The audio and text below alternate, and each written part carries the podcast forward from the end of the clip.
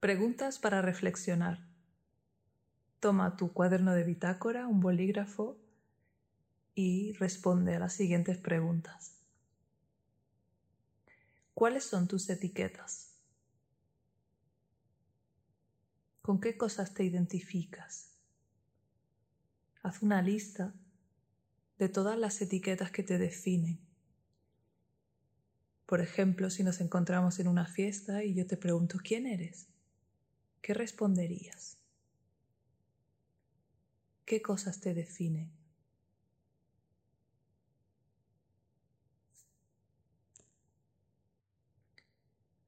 tu nombre, tu nacionalidad, tu estado civil, tu profesión,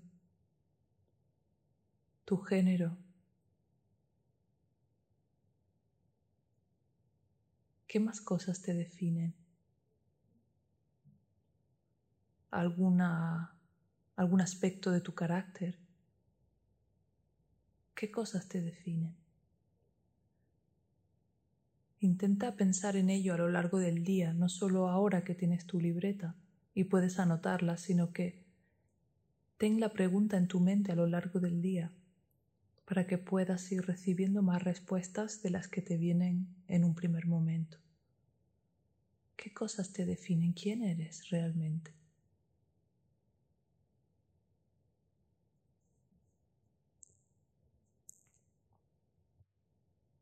Permítete escribir en esta lista todo lo que te venga. Y ahora haz otra lista de qué etiquetas te definieron en algún momento, pero ya no. Etiquetas que tenías en el pasado con las que te identificabas y ya no. Por ejemplo, mm, casada y, ya no estoy casada. Pues era una etiqueta con la que me definía en un momento dado, pero ya no. ¿Qué etiquetas tuviste en tu pasado con las que te identificabas profundamente y que ya no tienes?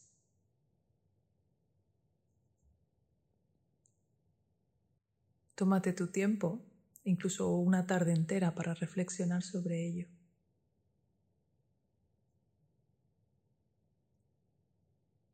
Después observa tu primera lista de qué cosas te definen, qué etiquetas te definen en este momento. Y pon un asterisco al lado de aquellas que pueden ser temporales, esas etiquetas que pueden cambiar, que ahora mismo te identificas plenamente con ellas, pero podrían cambiar. Y subraya aquellas etiquetas que crees que no van a cambiar o crees que no pueden cambiar.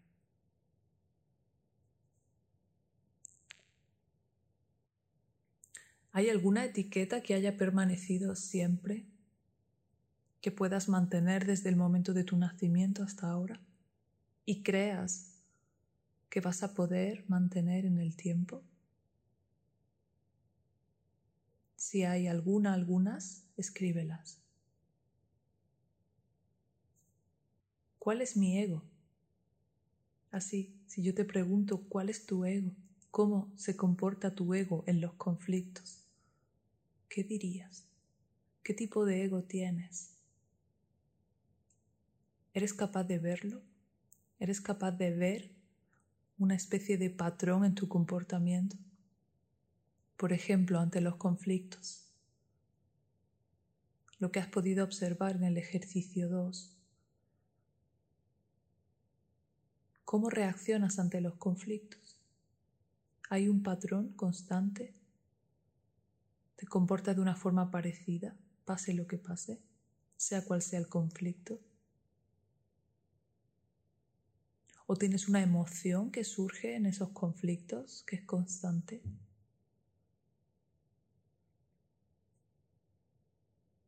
¿Qué haces con tus conflictos? ¿Los enfrentas? ¿Los pospones? ¿Los evitas? ¿Te adaptas? ¿Complaces? ¿Huyes? ¿Cuál sería tu reacción?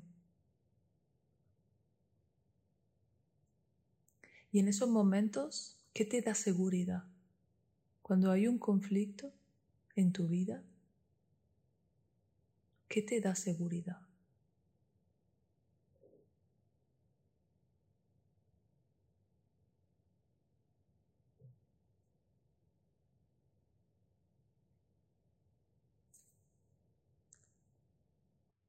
Y ahora te propongo un ejercicio literario. Que escribas tu historia como si fueras otra persona. Desde tu nacimiento hasta este momento. Puede ser resumida, puede ser larga, con detalles. Imagínate que tienes que contar tu historia a un niño, como si fuese un cuento. Y tienes que definir en poco espacio ¿Cuál ha sido el proceso de tu vida? ¿Quién es el personaje que eres tú?